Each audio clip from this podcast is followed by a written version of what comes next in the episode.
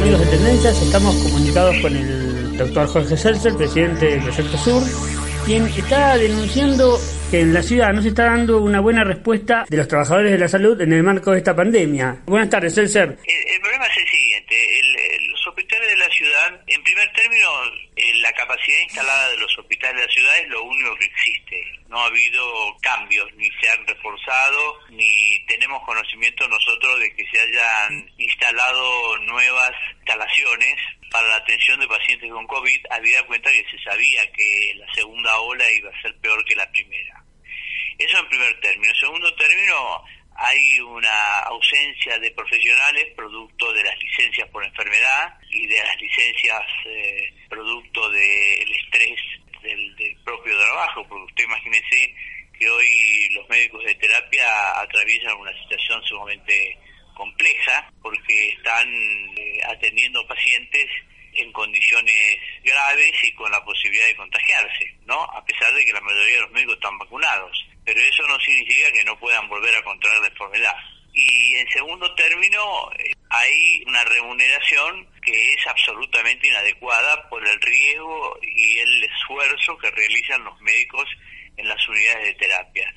La ciudad de Buenos Aires este año procedió a aumentar eh, una cifra ridícula a los médicos en, el acuerdo paritario y usted piense que un médico de terapia que recién ingresa no está por encima de los 120 mil, 110 mil pesos, con suerte. Y son guardias de 24 horas, cuatro guardias de 24 horas mensuales. Es decir, la, la guardia que realiza el médico es una guardia de enorme sacrificio, de una gran exposición donde evidentemente muchos terminan con cuadros de estrés importantes, ¿no? Eh, y a eso, bueno, ya los hospitales prácticamente se están, están colmados, es decir, no se ha hecho una previsión adecuada de lo que podía ocurrir en esta oportunidad, en donde ya se sabía, por lo que había pasado en Europa, que la segunda ola venía con mucho más compleja que la primera ola y que iba a haber una mayor cantidad de enfermos y esto es lo que está, está ocurriendo ahora, ¿cierto? Es decir, que en su opinión no se previó ni a nivel personal ni a nivel de infraestructura en los hospitales de la ciudad.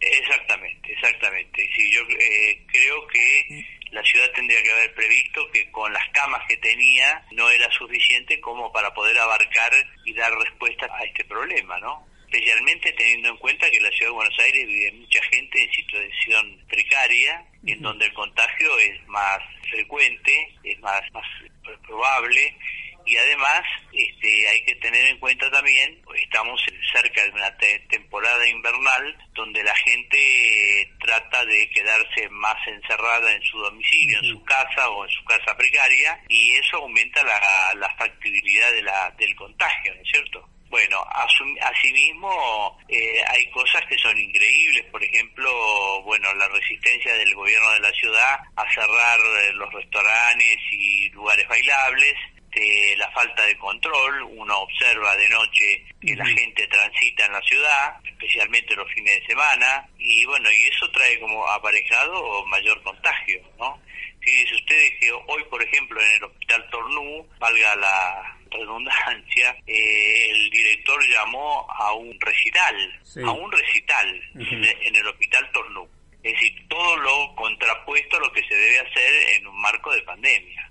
Entonces hay poca, a mí me parece que hay muy poca seriedad en el manejo del ministro de la situación de la ciudad de Buenos Aires, una ciudad rica, una ciudad con muchísimos recursos, en donde se gasta dinero en obras superfluas, cuando acá lo más importante es garantizar la salud de los ciudadanos, no solamente de Buenos Aires, la ciudad de Buenos Aires tiene un compromiso con todo el país y tiene que aceptar a todos los pacientes que provengan o vengan a la ciudad de Buenos Aires a intentar tratarse, ¿no es cierto? Y hablando de la infraestructura sanitaria, ¿cómo se hace para solucionar también la capacidad humana en tan poco tiempo para que pueda hacer, para que pueda tener, estar en condiciones de atender a la gente? Bueno, eso se tenía que haber previsto antes. Ahora ya es eh, tarde. Hubo meses en donde había la pandemia se había reducido. Eh, era fundamental que en ese periodo, especialmente los clínicos, que son los que más cerca están del del tratamiento y la terapéutica de esta enfermedad deberían haber pasado y rotado por terapia intensiva tres o cuatro meses como para ponerse a tono con las necesidades de, la población. Y esto no se hizo.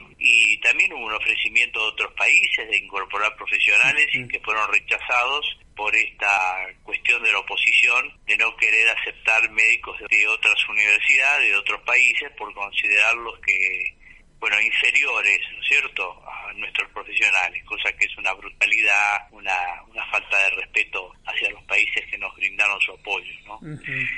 Nos hubiera venido bastante bien porque nos hubiera permitido reforzar lo que ya tenemos y armar otras estructuras para, bueno, para recibir esta, esta segunda ola de la pandemia, ¿no? a nivel tiempo ya no se puede hacer nada. Pero ¿qué medidas de urgencia podría sugerir usted para enfrentarlo? Las, medidas de urgencia están tomando, digamos, la, urgencia la están aportando todos los sanatorios privados, los sanatorios, los hospitales públicos, pero todo tiene un límite. Y esta ola viene con mayor magnitud que la, que la ola anterior. Usted fíjese la cantidad de infectados diarios que superan los 20.000, que son los testeados, porque porque ahí no, no figuran no, no testeados, que son muchos. Entonces, acá estamos hablando de prácticamente un aumento del 100% en la cantidad de pacientes infectados por COVID.